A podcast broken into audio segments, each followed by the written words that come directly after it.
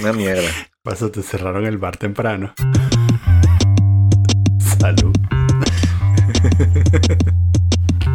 ¿Qué estás tomando? El cuarto litro de una caja de 5 litros Verga, loco. De- Rosado. Estás acabando el rosado. rosado. antes de que empiece el invierno de verdad.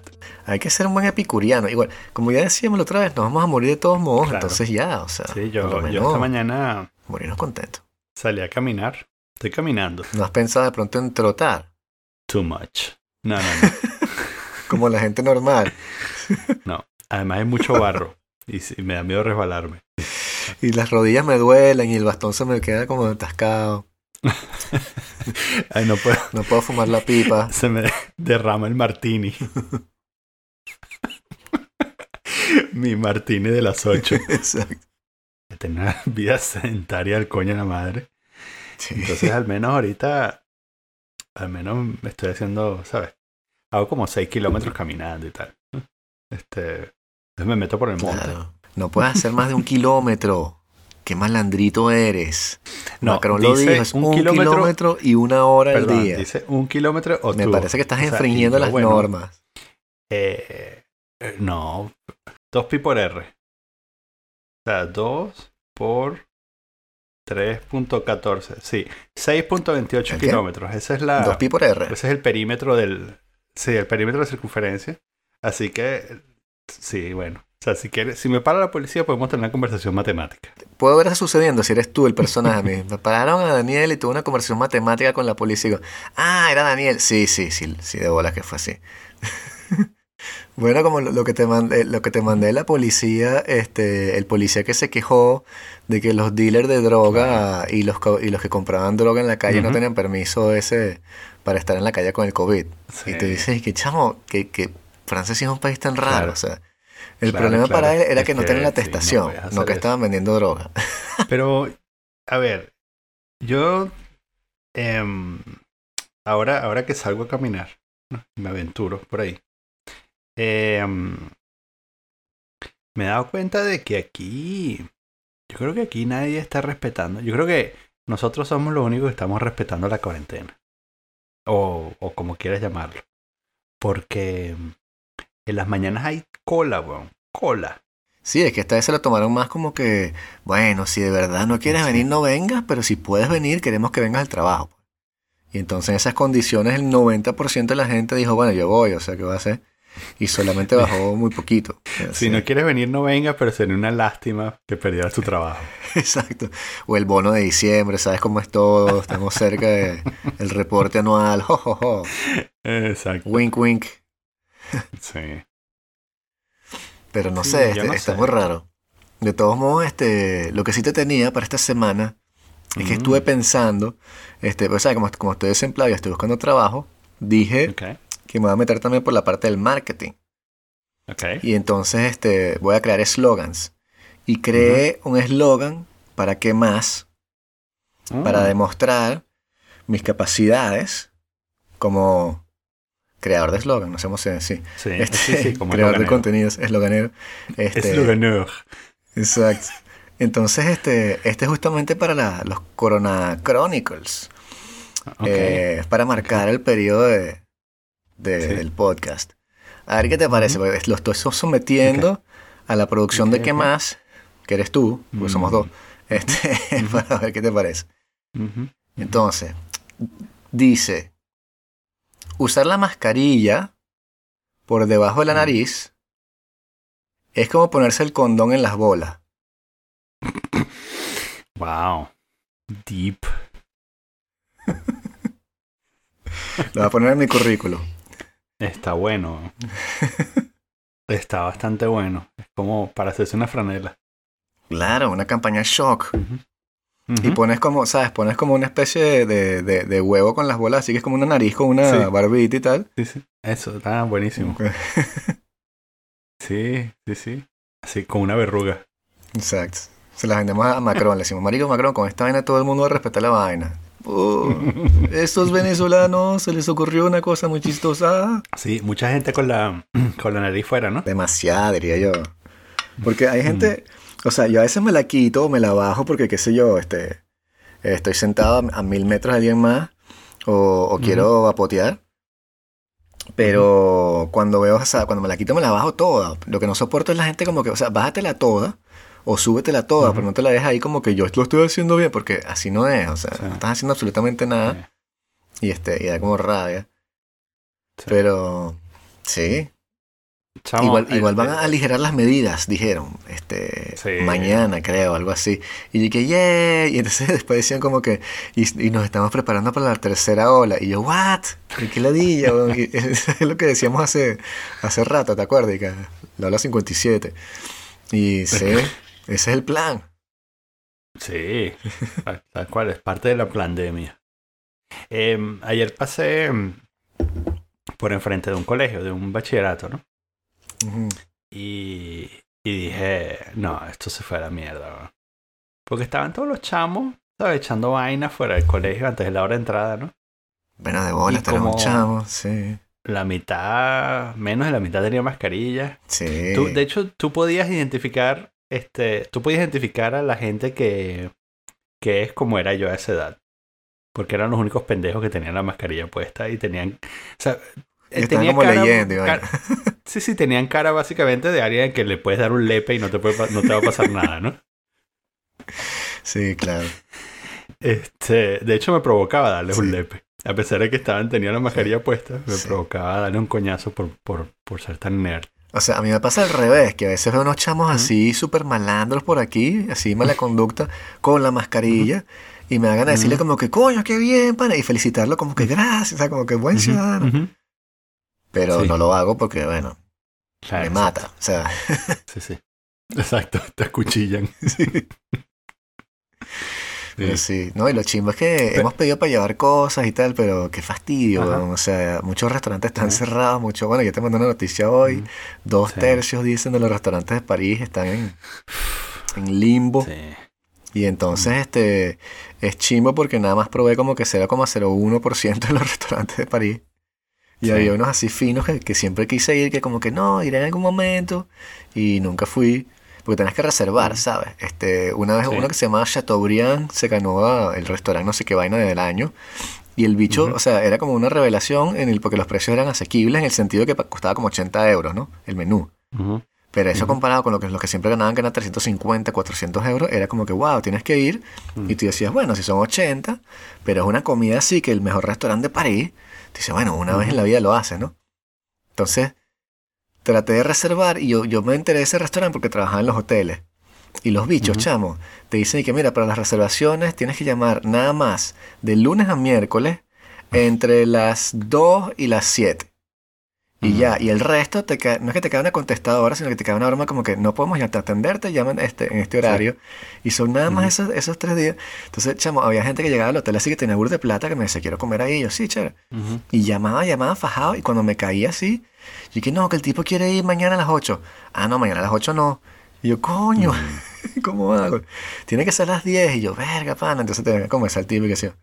Pero, o te hacían cosas, o sea, el menú era 80 euros, pero la- la- las playas de tiempo eran como 45 minutos. O sea, reservadas Mm. a las 7, a las 7 y 45, Ah, sí. a las 8 y, ¿sabes? Mm. Era muy, muy cortica, sí. Estoy seguro que te da tiempo de comer bien, pero, pero en fin, ese restaurante no fui y estoy seguro que esa broma va a quebrar también. Sí, qué mierda, weón. Sí. Em, este, sí, eso. Va a haber restaurantes que sobrevivieron a la ocupación alemana, pero no sobrevivieron al coronavirus. Sí, nosotros también hemos hecho como eh, ido como pedido como delivery de, de algunos que de los pocos que están abiertos. Ah, ¿tienen Pero delivery sí, ahorita ustedes? No Muérete, weón. Wow. Muérete que el otro día, eh, el, hace el otro día, no, hace como cinco meses, este, pasé por el frente de el McDonald's. No, un, el. Claro, con E mayúscula. Sí, sí. Y, em, y decía, ahora estamos en Uber Eats. Y entonces tú te metes en Uber Eats y pones la región donde vivimos y sale un restaurante. El McDonald's.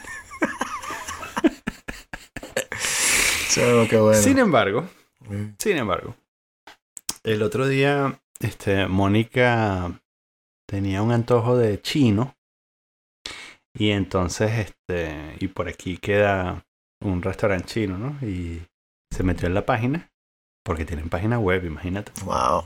Eh, y entonces decía, pide tu compra con delivery aquí y siguió un link y resulta que cayó en una página que agrupa a un montón de restaurantes de la región, es decir, siete u ocho.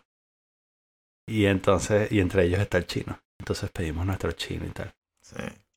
Igual, eh, burde caro el delivery, como 7 Sí. euros, weón.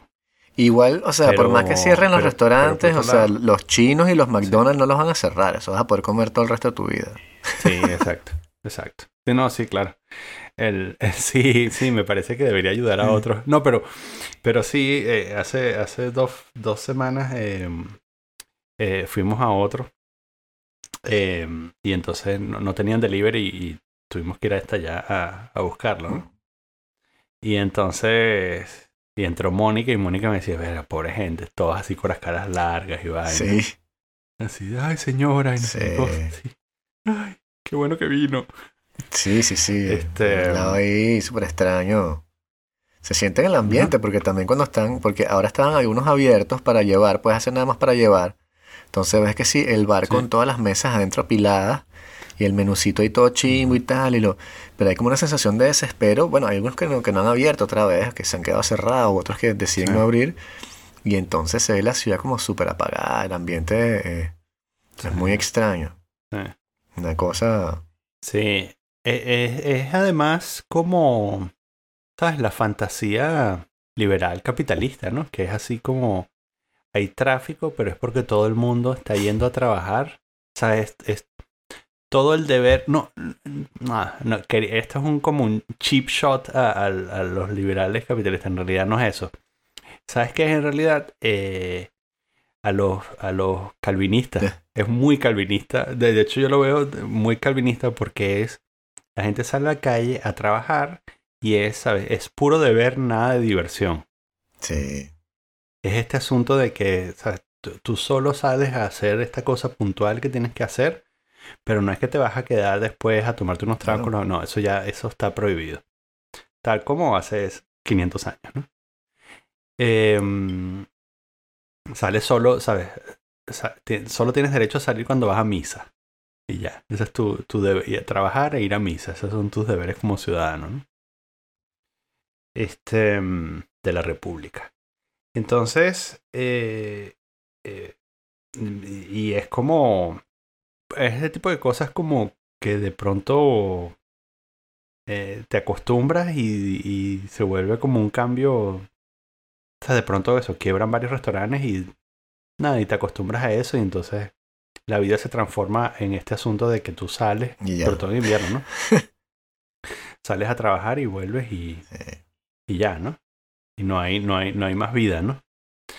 Y el, estos sitios así, eh, sobre todo en, un- en, ¿sabes? en una región así como, así tan precaria, desde el punto de vista de entretenimiento como en, la que nosotros vivimos, eh, rompe el corazón porque Sí. hay, aquí hay un, bueno, un montón de restaurantes que sobrevivían como por amor al arte, ¿no? O sea, que es una cosa así que, que ni de coña da dinero, que los tipos, que en muchos casos, eh, muchos de estos restaurantes son gentes así como que, ¿sabes? El, el chef Sí. que le echó bola y por fin consiguió un préstamo para montar su propia vaina y entonces es en la planta baja de un edificio viejo eh, y tiene seis mesas, se- se- perdón, seis mesas eh, y sabes, tiene un menú con tres items, sabes, una cosa así como y, y no puede cobrar más de 15 euros por plato porque nadie va Sí.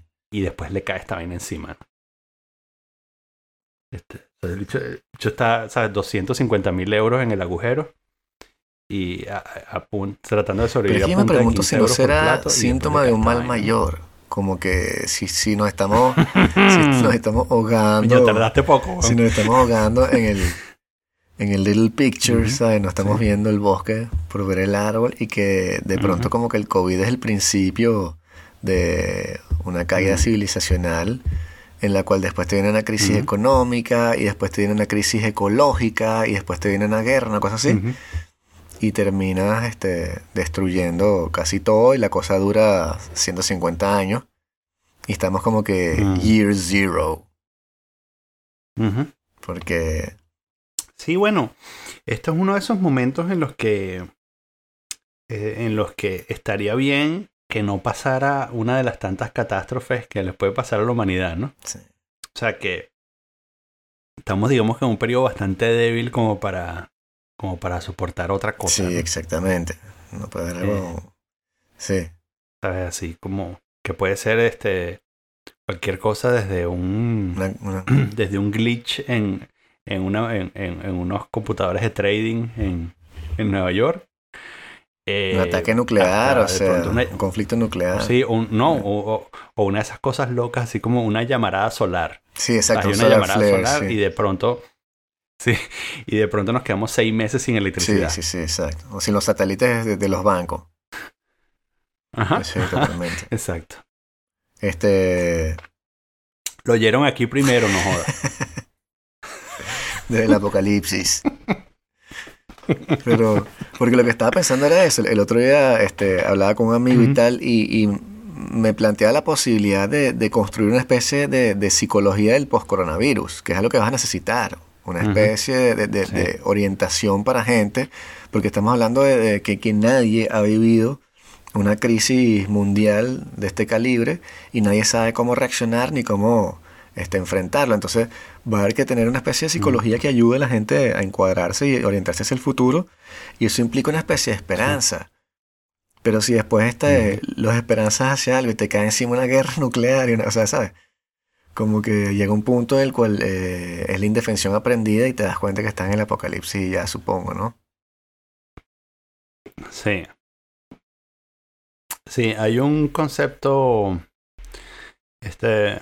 Es budista. eh, abandona toda esperanza. No, o sea, Y es porque el- no es la... la, la- la esperanza. La esperanza es la fuente del miedo, ¿sabes? Pero esa es la, inscripción en el infierno, ¿no?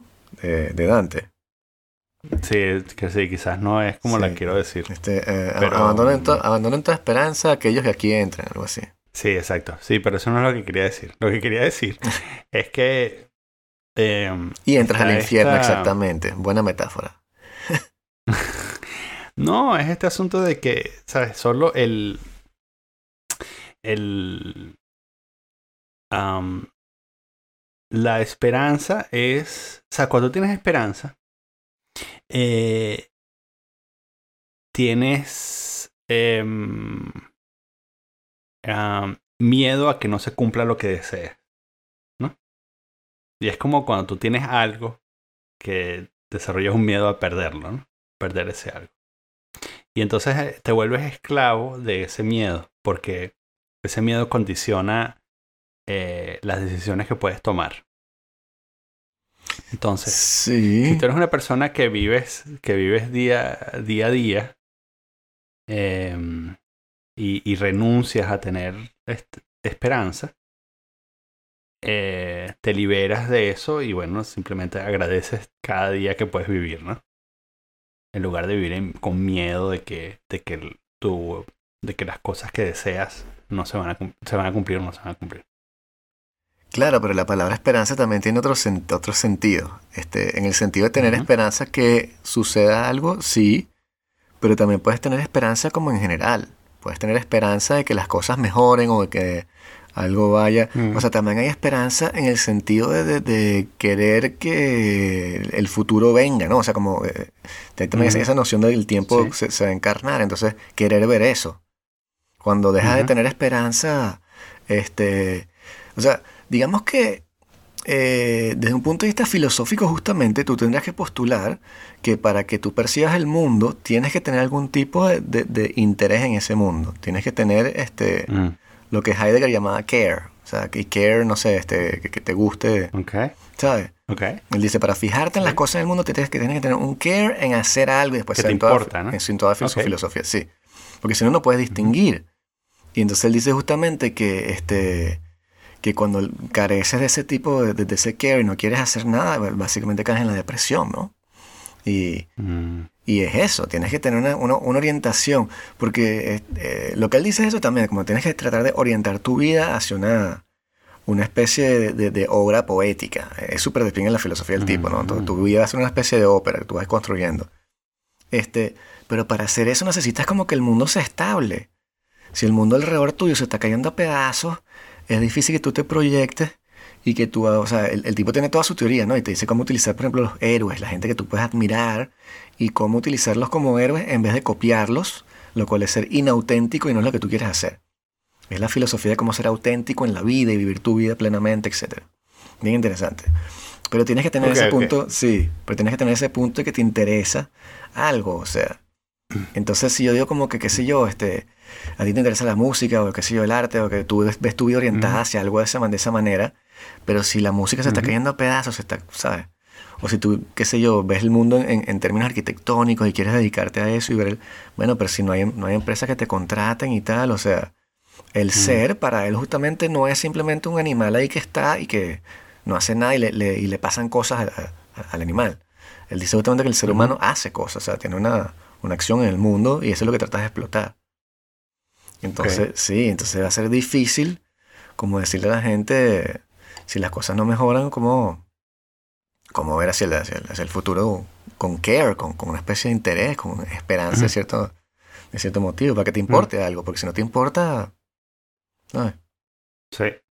Y, eh, intuitivamente pienso, pienso que sí, es, lógico que si el mundo se está cayendo a pedazos, tú no tengas espacio mental como para preocuparte por por alguno de tus intereses, ¿no? O sea, o sea, perdón, lo que quería decir es, si el mundo está cayendo a pedazos, eh, eh, aquellas cosas, o sea, entras en modo, como en modo de supervivencia y, y, y estás preocupado por cosas que no tienen nada que ver con tu realización, ¿no? sí, Bueno, sí, sí. eh, eso es como, como lógico. Pero ¿qué pasa si em, tu realización es un acto de supervivencia? O sea, ¿qué pasa si, si lo que te interesa, si solo sobrevives a través de lo que te interesa? O sea, ¿qué pasa si te dedicas absolutamente a, a aquellas cosas? ¿Qué pasa si, si conviertes el arte en algo vital? Claro. Wow, o sea, sí, si, te, si te lo crees de verdad, si te lo crees de verdad como un loco, no, no, no sí. que, O sea, no que tú dices, eh, sí, estaría bien, estaría bien hacer un, hacer un cuadro. No, no, no, digo, sí. ¿sabes? Me voy a morir pero es que si no sí, hago esto. Lo interesante del tipo es que no es un cifrino así que dice como que el arte es mejor que, qué sé yo, que el obrero. Como que el arte es el sentido de la vida. Él dice que, que tienes que construir tu vida poéticamente, pero este, lo, que, lo que le importa es que seas auténtico. El tipo tiene toda una fórmula sobre cómo ser auténtico. Entonces, bueno, si, si eres un soldado en la guerra, porque estás en la guerra del fin del mundo, trata de ser un soldado auténtico. Y ser auténtico en ese contexto sería, bueno, de verdad, estar seguro que estás ahí porque ¿sabes? es lo correcto para ti, es lo que quieres hacer y, y forma parte del mundo que quieres construir, ¿no? Este, y eso va desde, ahí hasta, qué sé yo, hasta un artista que está tratando de hacer algo y no quiere copiarse la obra de alguien más, sino que quiere de verdad que sea él su obra. Entonces, ¿cómo balancear eso? Ok. Pero en todo momento de la vida, este, el tipo supone que, que esa, esa cosa de autenticidad, porque es un existencialista. Entonces, todo lo que tú haces, desde abrir la puerta hasta pintar la capilla Sixtina, tiene su grado de autenticidad. Si tú te enfocas en ello, puede ser algo muy auténtico y tal. Pero como eres un ser humano normal, tú no vas a ir por la vida viendo, ¿sabes? Viendo la llave, viendo la cosa, ni, ni los filósofos hacen eso porque no puedes avanzar. Entonces tienes momentos que, que no eres inauténtico. En esos momentos inauténticos, tú haces lo que hace la masa. Entonces te conviertes en una, pase- Sí. una, una masa que no cuestiona la cosa y te convierte en, un, en un juicio para la gente auténtica. O sea, la, la masa viene a jugar cuando, cuando tú dices esto no se puede hacer o esto no es lo que hacemos y lo llevas como un colectivo. Y no dices Mm. yo, sino que dices esto no se hace o esto no es lo que hacemos o así no somos Mm. y te estás quitando posibilidades, es lo que el tipo dice, está siendo inauténtico y entonces tienes que tratar de ver las posibilidades este, en una totalidad. Entonces esa masa de la cual tú también eres parte, Pero cuando tú eres inauténtico porque no tienes tiempo de estar viendo la cosa, te formas parte de la masa que está como juzgando al otro, este, que se siente auténtico. Entonces, como ese fino equilibrio que el tipo te crea. Y es bien interesante porque eso le, da cabida a todo. O sea, el ejemplo del tipo es un zapatero, no es un, carajo que está jugando ajedrez. Es un zapatero, un tipo que está haciendo una cosa con, una... ¿Sabes? Este, es interesante, pero no sé por qué lo escriben tan críptico. Eso es lo que no entiendo por qué. O, capaz que si lo bajas a este nivel no tiene sentido, no sé, pero. Mm, Ah, quizás solo tiene sentido en la dimensión del bullshit. Pobrecito Heidegger, chavo. El filósofo más grande del siglo XX. Me llama la atención. Yo, yo la verdad, yo nunca he leído a Heidegger. O sea, sí, solo sé, solo, solo sé que es un existencialista. Eso es lo único que sé. ¿Cómo puedo ser auténtico, Vicente? Es que esa es la cosa. él te lo, te lo explica en, este, Sería el tiempo, pero eh, es fascinante, chamo. O sea, yo, yo, me estaba, yo me estaba leyendo porque me la empecé a leer, pero me, leí eh, El perfecto compañero para Heidegger de Oxford, que es una broma que le dan como a los estudiantes, como que léete esta vaina y después atacas el libro. Que está todo como más o menos explicado y tal, y que sigue un poco desglosado, y después cuando atacas el libro se entiende bastante lo que el tipo está diciendo. Ahora no entiendo, si no te lees ese, esa introducción que me leí yo, si te metes directo en el libro, no sé si entenderías mucho, chamo. Este, Es muy mm. raro. Pero lo fino es que el tipo también tiene. Es, muy como budista, si se quiere. Porque el tipo tiene, tiene la noción de que tú no puedes entender tampoco lo que el tipo escribió, porque él está en otra época. Y él, se basa mucho en el tiempo. Entonces tú estás interpretando su libro a partir de tu historia y tu contexto y tal. Entonces lo importante no es que tú entiendas lo que él está diciendo. Lo importante es que tú, que eso te ayude a progresar tú en tu camino de búsqueda y construcción de tu vida. Entonces que te, lleve, que te lleve a ser auténtico tú mismo. Este, y bueno, lo, que él dice que es, para ser auténtico tienes que considerar todas las posibilidades que se presentan sin descartarlas y sin tomar en cuenta la masa. Y tienes que, tener un proyecto este, vital, porque tienes como diferentes niveles en los que vas a escoger. Está como el nivel grande en el cual tú dices, yo, yo voy a decir lo que hago con mi vida, y está el nivel básico que es como que voy a hacer un arepo o no. O sea, y son diferentes niveles en los cuales todos pueden ser auténticos. Pero en ese nivel como más este, superior, tú tratas de orientar tu vida hacia algo este, al ver la muerte. Entonces, por eso que la gente como que no le gusta mucho a Heidegger porque habla de la muerte y dice, uy, la muerte. Pero es una forma súper liberadora porque él dice que cuando tú te das cuenta de que te vas a morir y que somos los únicos animales que nos morimos y tiene todo un ensayo sobre eso, mm. porque vives la experiencia de la muerte, ¿no? Porque te das cuenta que te vas a morir. Mm. Al darte cuenta, eso te obliga a enfrentar tu presente y tomar decisiones, porque tu tiempo es limitado, y tratar de llevarlas en la construcción de un proyecto que tú encarnes. Y no hay una moral no hay una moral universal no, no, hay bueno ni malo. No es que tienes que hacer cosas buenas ni tienes que hacer cosas malas. Él dice no no no eso no es así son cosas que te acercan o te alejan de la pureza del ser con mayúscula. Entonces es súper bueno no es poético es súper técnico pero tiene un lado como, como muy extraño y misterioso y místico o sea el tiempo va como siempre hacia adelante él dice que el tiempo no se no se detiene entonces el mundo, o sea, el mundo no son cosas que te van pasando. O sea, el mundo no son objetos. Él dice que tú no puedes pensar. Y eso es capaz que la, la, la revolución más interesante del tipo es que el carajo tuvo las santas bolas de decir como que, mira, todo lo que ustedes hicieron en filosofía está malo. Y hay que borrarlo. Claro, los grandes filósofos todos hacen eso, pero hay que tener las santas bolas en, en 1937 de decir que todo el mundo, incluyendo Platón y Aristóteles, lo tienen mal porque no consideraron la pregunta del ser. Entonces, básicamente, lo que él está diciendo es que siempre en filosofía pensamos, o en la, vida de todos los días, tú piensas una silla y piensas, hay una silla allá afuera, y yo en mi cabeza tengo una imagen de una silla que corresponde con la silla que está afuera o no. Y él dice, él dice, no, eso no es así. Tú no puedes dividirte del objeto, o sea, el, objetivismo no existe. Tú no puedes separarte a ti de lo que estás estudiando porque tú estás en el mundo. Tú naces en un mundo. Y una vez que tú estás en ese mundo ya hay significado y no puedes separarte de ello. Entonces lo que tú estás haciendo es viviendo ciertas experiencias de interacción con ese mundo este, que, te van creando situaciones, si se quiere. Entonces la existencia, lo que llaman la existencia, es eso, una situación que está ocurriendo. O sea, no, es este, un pedazo de la realidad que, se, que, te, que te llega. Este, es una cosa en la cual tú estás, estás tú encarnado. En fin, sí, suena burda de raro ahora que lo estoy diciendo, debe ser No, burda fumado. no, no, no. Pero- eh, sí. Pero entonces al romper, al romper esa relación y decir, no, no, no, este, la, la cosa va de ti, tú tienes tu propio tiempo, y tiene también unos pilas de análisis sobre el tiempo que, que son bastante extraños también. Este, entonces tú, tú ves, tú contemplas tu muerte, te das cuenta que te vas a morir.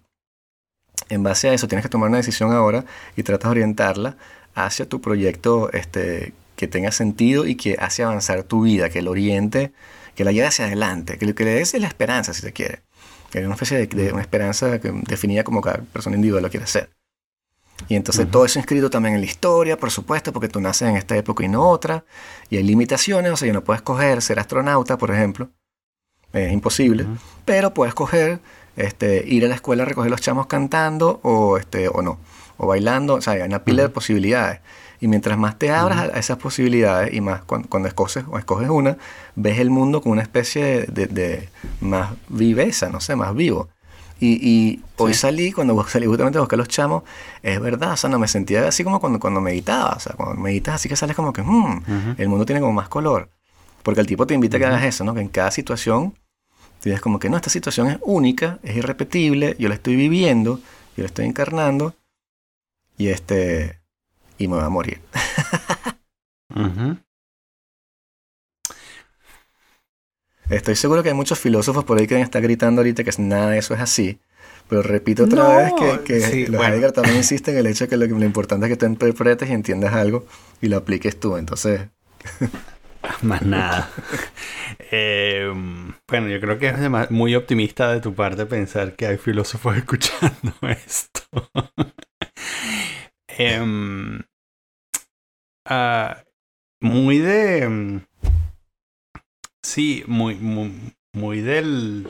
Muy del... De, de- de su tiempo. De hecho, eh, justamente te iba a preguntar si... So, si la obra es de los 30, sí, ¿No? sí, sí, eso sí. quiere decir que. Eso quiere decir que sus años formativos. No, no, no sé nada de Heidegger. Sus años formativos han debido estar en los dieces. Ujú. Y eso quiere decir que. Eso quiere decir que Heidegger pasó por el. Cuando la humanidad se asomó al borde del, del apocalipsis, ¿no? Este. Entonces. Sí, me parece. Me parece normal que un filósofo que haya. que, que sus años formativos hayan, se hayan desarrollado durante los dieces Sí. em, termine termine incluso cuestionando la existencia, ¿no? Em, Bueno, hay- eh, La o sea, porque sabes que siempre te dicen que Heidegger este, tenía lazos con el nazismo. Porque fue, Ah. sí, porque fue rector de la universidad durante, durante la ocupación, o sea, durante el periodo nazi. Este, lo hicieron, o sea, se afilió al partido.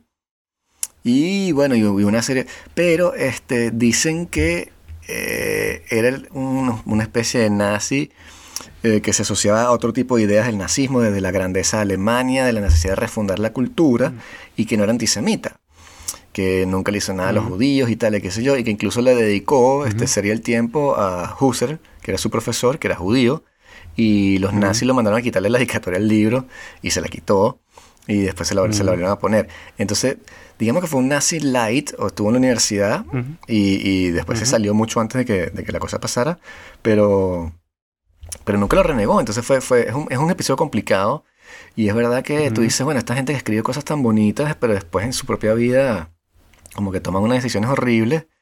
eh, de pronto, sí, so- son, son paradojas, ¿no? Bueno, peor que Ber- Bertrand Russell no. Sí, bueno, pero este, Pero- este, y, está este Alan Watts, ¿no? Que también que tú lo escuchas, Sí, el tipo era alcohólico y tal, y es, Sí. depresivo, Bueno, pues eso sí, eso es más normal. Sí. Eh, Sí, bueno, es que yo creo que también si tú eras una persona... Ya déjame ver cómo, cómo no hago una apología al nazismo, déjame pensar. si tú eras una... no sé si... Oye, van, van a de- demonetizar este video. Em, si eras una persona eh, pública en, en esa época este, complicada, en esa época Sí. eh, adolescente de, de Alemania, este... mm, eh, no adolescente, porque adolesc- la época adolescente de Alemania fue la Primera Guerra Mundial.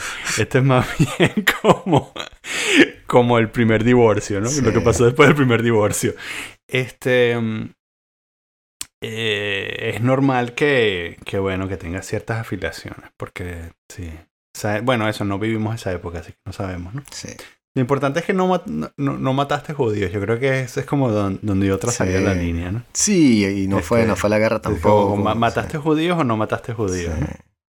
Sí, son los- los, Este- los episodios que tienden a, a- opacar y manchar toda la, la obra del tipo. El tipo también habla, habla de la tecnología y prevenía cómo la tecnología y, este, aplanaba a los hombres y los igualaba y entonces les quitaba esa especie de, de- de cualidad individual y que era entonces una amenaza para la- el, el hombre auténtico porque te jalaba hacia esta masa que te va como uniformizando y no te permite, Sí. ¿sabes?, tener tu propia expresión. Porque es eso, es como que tú dices, eh, yo quiero hacer una canción, como, como, este, como dicen estos días, y una parte de mí decía como que, pero ¿cómo tú vas a hacer una canción? Tú no eres fucking músico, weón. Y dije, bueno, pero no sé, yo quiero, no sé, yo de verdad quiero hacer esta vaina, weón. Sí. Y tengo tiempo y tal, y qué sé yo. Y, y bueno, la hice y la grabé, y, y- y me parece que quedó de pinga, y entonces tú dices, si me hubiese de verdad tenido esa especie de, de- de- de juicio primario, que era como que yo no soy, uno no es músico, uno tiene que coger una cosa y no otra, Sí. de pronto no lo hubiese hecho, y me hubiese dejado arrastrar por la masa, que te dice como que no puedes hacer esto y no puedes... Sí. Entonces por eso es muy liberador. sí. ¿Cómo va tu disco? No sé, yo voy tema por tema, digamos. Pero la ¿Y terminé ese tema la monta por ahí. Lo va a montar en, creo que en Bandcamp, porque este quedó bastante particularmente bueno y a, y a la gente Claro. le gustó y tal, entonces lo va a poner ahí. Este, ya, y después veré. Ese, ese se le dedica a mis Claro. chamos, sí. Pero, Bien. sí. Y lo que te decía que pensaba, este, ¿qué pensabas tú del dropshipping? Dropshipping, sí, que tiene, que tiene mucho, mucho que ver con la Alemania nazi. Eh, hace como dos, como tres, cuatro años, una cosa así. eh, tú sabes más. Mira, este, este era el plan. So, hay un tipo. Yo creo que estamos hablando de 2013 o 2014. Hay un tipo que. mm, que supuestamente se hizo millonario eh, vendiendo afeitadoras. Y. ¿Sabes? Es como. imagínate que yo te digo, Vicente, tengo una idea. Afeitadoras. ¿Sabes? Me vas a decir. o sea, háblame de un mercado copado, de un monopolio, ¿no? Así como. no, hay, no hay manera de entrar en ese mercado. O sea, ¿cómo vas a luchar contra la Gillette? Bueno, el pana. Este. Montó una cosa, se consiguió un proveedor en China y tal. Y. dice que sus hojillas son alemanas, pero son chinas en realidad. Pero. y. em, y el, digamos, el secreto, comillas, el secreto del éxito es que el, el carajo empezó vendiendo antes de tener el producto. ¿Sabes? Así como que. Este. Apúrate, vamos a. a- tengo, ¿sabes? Estoy a punto de cerrar una orden eh, en el que, ¿sabes? Hay 100 personas. eh, me quedan dos puestos. eh, si me das, este, ¿sabes? No sé cuánto. Sí. te, te, te meto en la Marico. orden, ¿no? O sea, así como... Sí. Y entonces la Marico, gente... es- eso, Y eso, es como, eso es como cuando el Chapo fue a ver a Pablo Escobar y Pablo Escobar le dijo, bueno, me traes la droga en tantos días. El Chapo le dijo que sí y no sabía cómo hacerlo. Y después se regresó Y no sabía sí, cómo tuvo hacer, que adivinar cómo hacer. Es exactamente lo mismo. Entonces, el, el pana hizo una cosa, al, al final terminó haciendo una cosa que se llama algo, se llamaba, vamos a ver si la pego, Dollar ah, Shaving Club. Dollar Shaving Club. Vamos a ver. Ah, ya, la página ni siquiera existe. Pero bueno, el punto ya, ya, ya pasó. El punto es que el- el- tú pagabas algo así como que un dólar por mes y te llegaban afeitadoras. Y ya. Sencillo. ¿Sabes? Te, te, te llegan automáticamente. Claro, Entonces claro. la idea es que tú... Es una suscripción de afeitador. Claro, ¿no? la vas sacando. Bueno, es buena Este, idea. Sí, co- sí. Conmigo, conmigo no funciona eso, pero, pero porque yo, yo, yo rindo esas afeitadoras. Sí, yo también. sí, ese es el Pero, pero así como así como eso, eh, había también de interiores y vaina, de ropa interior. O sea, de hecho, pues de productos de hombres hay burdas como, ¿sabes? La, como el, el, el- la, la imagen que proyectamos es que no nos gusta salir a comprar, que en muchos casos es cierto. Surgieron este montón de compañías que te enviaban cosas, ¿no? Eh, y entonces tú te suscribías y te mandaban, ¿sabes? Eh, cuatro interiores cada seis meses. Está bien, ¿no? Sí. Y entonces sí, y te ahorrabas tener que salir a comprar y tal, ¿no? Mientras destruías el planeta con transporte y cartón. En fin, el punto es que el pana hizo esto y, y esto, esto es, digamos, una de la, el- el- uno de los primeros salvos, no sé si el primero, pero uno de los primeros salvos en la, en la vaina del dropshipping, porque es toda esta, esta cosa de que tú vendes antes de eh, tener el producto. Claro. Y, y yo he visto en los últimos años como un montón de gente se ha metido en eso. Y yo en algún momento, este, con mi compañero de oficina, en una de esas, en uno de esos episodios en los que tú sabes, estás layado de todo y decides, este, vamos a discutir cómo escapamos de esta mierda. Esto es lo que vamos a hacer. Vamos a ir eh, oficina por oficina diciendo que tenemos, tenemos controlado un cargamento de manzanas y vamos a vender un kilo de manzana por 2 euros. Y después vamos a ir porque hay un montón de productores de manzanas por aquí. Estamos rodeados de productores de manzanas. Ajá. Y entonces, y les vamos a decir, ¿sabes? Vamos a, a diseñar una bolsa y entonces vamos a ¿sabes? hacer una bolsa bonita y tal. Y entonces que sea así fancy, que de verdad valga más que los 2 dólares, que, los 2 euros que estás pagando, ¿no? O 3, no me acuerdo cuándo- cuál fue el número que dimos. Pero, pero nada, eso se quedó en conversaciones de viernes por la tarde, ¿no? De, ya no aguanto, no aguanto más una semana como la que acabamos de tener.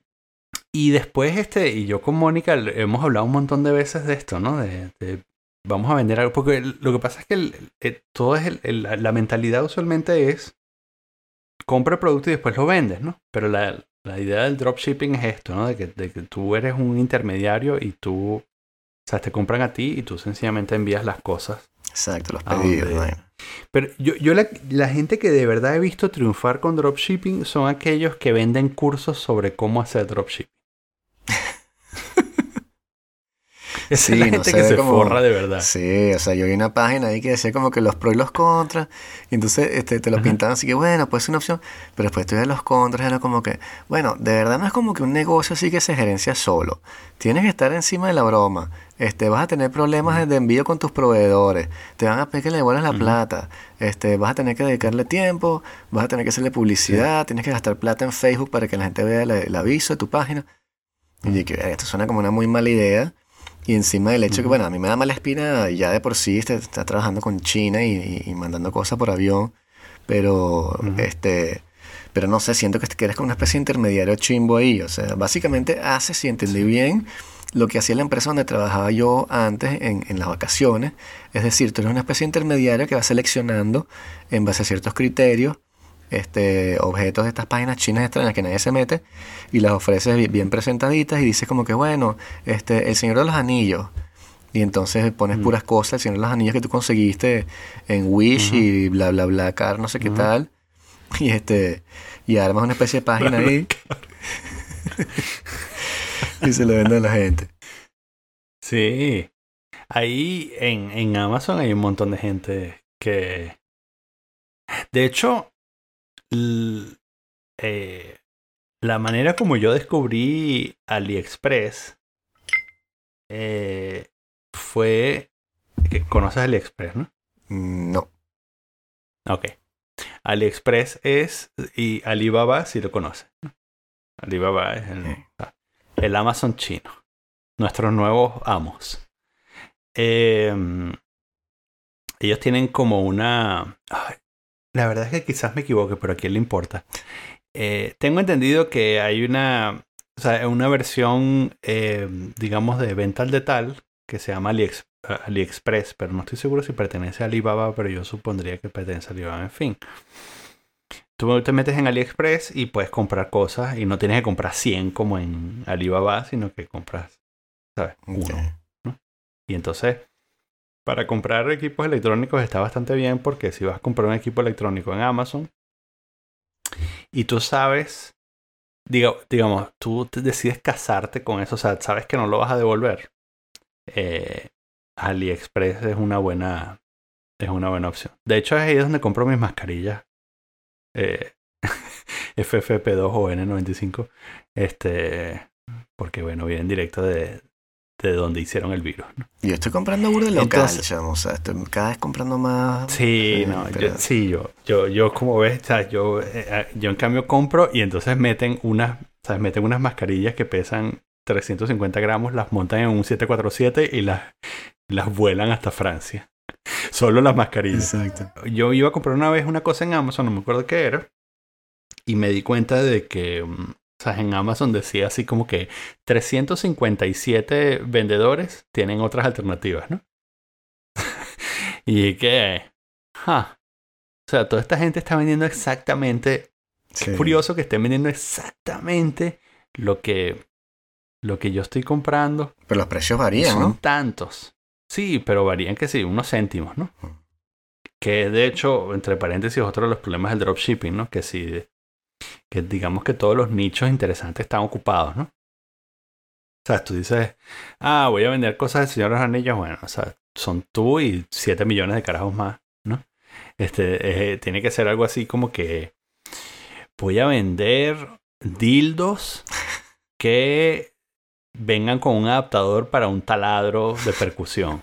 Y capaz haya como 20 carajos que ya lo hacen, pero ahí tienes chance, ¿no? Entonces eh, me metí y vi que esto no puede ser. Entonces, ¿sabes? Empecé a buscar el texto, porque además todo el texto del, del artículo era todo así como mal traducido. Y que estoy hecho un chino. Estoy hecho un chino o un flojo. Sí. Y entonces, eh, o un francés flojo, ¿no? Y entonces eh, copié y pegué el texto y caí en AliExpress, que era. Y, y ¿sabes? Compré la vaina como por la mitad del precio, Ah, sí, porque yo, yo compré cosas así por Amazon, sí, que el tipo era un chino ahí todo loco y, la factura era en chino. A veces ni siquiera me daban la factura. Ah, claro, Amazon está haciendo de puente. Qué ratica. Exactamente, Amazon está haciendo de puente. Entonces, claro, ahí la única ventaja es que si a ti te llega, ¿no? Y dices, ah, esto, esto, es una mierda china y la quiero devolver, Amazon te devuelve la plata, pero AliExpress, ¿sabes? Tienes que mandar la vaina para China, weón. Y entonces ahí sí no. ahí sí no vale la pena, ¿no? Te tienes que pagar 20 euros por la cosa que te costó 3 euros, ¿no? Eh, y, em, y entonces, eh, eh, por eso te digo que tienes que estar casado con la idea, ¿no? Entonces, y ese es el problema. Eh, que, que, lo leíste en el top 10 cosas que debes saber acerca del dropshipping, es que eh, cuando todo está bien mientras estás vendiendo, hasta que te encuentras con Daniel, que devuelve, sabes, el 30% de las cosas que recibe por Amazon. Y entonces, claro, yo, yo te compro una baratija y yo llego y, me llega y esta mierda es una baratija y la devuelvo. Y entonces ahora tú te tienes que mamar esa vaina, ¿no? Porque tienes que pagar el regreso, tienes que pagar el shipping en dos sentidos, ¿no? Así. El que me enviaste a mí y el de regreso. Y después tienes que pagar los costos de procesamiento y toda esa vaina. Entonces, ese es el peo. Tienes que vender una cosa como que de verdad, ¿sabes? No se aceptan devoluciones, ¿no? ¿Y cuál es el margen que le sacas al, producto? Debe ser un margen bajísimo. Es que puede, no, puede ser, depende, depende del nicho. Por eso te digo, si consigues un nicho de algo que no haya, que, que no haya mucha gente, le puedes sacar 100% a lo que está vendiendo. Sí, porque es que el, el, envío es muy caro. O sea, en Francia, por ejemplo, el envío es súper caro. Si tienes que pagar el envío. Y, o sea, es decir, con dos devoluciones te tumbaron todas las ganancias de... de, Claro. Claro, exacto. Es que ese es el peo. Te, te, no sé si todo el mes, pero te puedes joder un día, ¿no? Y si estás viviendo así como si estás viviendo con márgenes muy pequeños, este, coño, una devolución te puede desbalancear la vaina. Y entonces, por eso te digo, la gente que hace, que he visto que hace dinero son los que ha- hacen cursos de eso, ¿no? Y entonces dicen así como que, te voy a contar cómo este mes hice un millón de dólares. Sí, desde mi casa. Y bueno, supongo que sí hay gente que hace, no sé si un Sí. millón de dólares, pero sí hace, sí hacen plata. Sí. Pero es porque, bueno, fue, también fueron los primeros en llegar y eso, ¿no? No, este, Tienen su nicho ahí establecido. Una cosa así que, que, que vi que me asqueó fue la película esa de The War Dogs, que, este, que está en Netflix y tal, que era con este... eh, eh, ¿Cómo se llama? El, chamito este gordito, ¿vale? Eh, que estuvo en, la, en el Lobo de la Street. Sí, Este, sí, él. él, estaba Sí, él. sí, sí, sí. Y este, el chamo de Whiplash. Miles Key, Miles no sé qué tal. Ajá, Miles. Exacto. Ah, sí, ya sé cuál es esa y que entonces que los tipos sí. venden armas en, en el... Y lo que cual, hacen, lo que hacen es que agarran armas que están en el, en el, en, en el medio, o sea, en, los Balcanes, y la, sí, y le cambian la, o sea, como no pueden comprar armas chinas, las compran en China, las paran en Polonia, una cosa así, les cambian la- las etiquetas para que parezcan americanas y se las venden a los, a los americanos, ¿no? Y la película, toda mal, o sea, una cosa basada en hechos históricos, pero no hay ninguna conciencia. Nunca los tipos se plantean Sí. como que será una buena idea esto que estamos haciendo de buscar este armas en el tercer mundo y venderlas, o sea, y como que no, bueno, así es el mundo y tal, Sí. esto es la forma en la que hacemos las cosas y tal. Jonah Hill. Jonah Hill, por Dios, claro. Sí. Sí. Una película de Todd Phillips, que es el director de Joker. Además Mm. de ser el director de, de Hangover. Exacto, es Hangover, sí. Qué loco, ¿no? Como le da la vuelta a la carrera. Muy bien. Su primera película seria la pegó al techo. Si consigues algo bueno de dropshipping, este, métete, weón. no le digas a nadie. Exacto. Capaz hay un mercado en comprar pantaletas usadas y en venderlas en Japón. Claro, sí. Viste, está- yo siempre, está- yo, yo ya hace años, no sé si te acuerdas que, sabes, que había máquinas dispensadoras de pantaletas usadas. Tú sabes esa, ¿no? No, No sé si era una leyenda urbana o era en verdad. Japón. Porque esto es de los 90, eh, o sea, es pre-internet, ¿no? Este, pero había esta leyenda de que, de que de que en Japón había unas máquinas dispensadoras de pantaletas usadas y la gente, ¿sabes? Los pervertidos compraban ahí. Bueno, no me extrañaría. para son, olerlas. Son muy extraños. Sí, supongo, para comérselas, Mm. no sé, o sea. O para Sí, sí, también. Exacto. Entonces, capaz es una buena idea para el dropshipping. sí. Yo estaba pensando más como que, qué sé yo, tazas con citas de Heidegger, este, Nah, eso no va a funcionar. afiches, afiches existencialistas. No. no. Las compras en Latinoamérica, 100 por un dólar, Exacto. las vendes en 5 dólares cada uno. Tremendo negocio. puedes montar toda una línea, una, una lavandería, ¿no? Es como, por ejemplo, un servicio de, lava- de lavado de pantaletas. Y entonces tú dices, en Francia, o sea, tus pantaletas salen percudidas. Este, ¿No quieres mezclar tu, tu ropa interior con el resto de tu ropa? Este, entonces, tú, ¿sabes? Te envían las pantaletas a ti. Tú las vendes en Japón. Y desde China traes pantaletas nuevas. Y entonces lo que haces es que la gente recibe todos los meses pantaletas nuevas a cambio de sus pantaletas usadas. Yo estaba pensando más bien que compraba las pantaletas en China y les, les restregaba boste de vaca. También. Sí. Sí, bueno, en realidad el negocio oscuro es que tienes, tienes un sótano en Shanghái en donde tienes un montón de, de, de- de chinas restregándose las pantaletas por la cuca, ¿no? No, sino que llegas a, la, a las cosas esas donde te- hacían los iPads y tal, y le dices, no, vale, pero en vez de ponerle este pantal este, como españales a las mujeres que ensamblan y tal, póngale estas pantaletas y se las pago yo, y después me las Ah, devuelven. Yo las vendo. Sí. Negocio redondo. Mira, ahorita con el coronavirus ese negocio debe estar nos, pegándole al techo porque un montón de gente sola en Japón, seguro.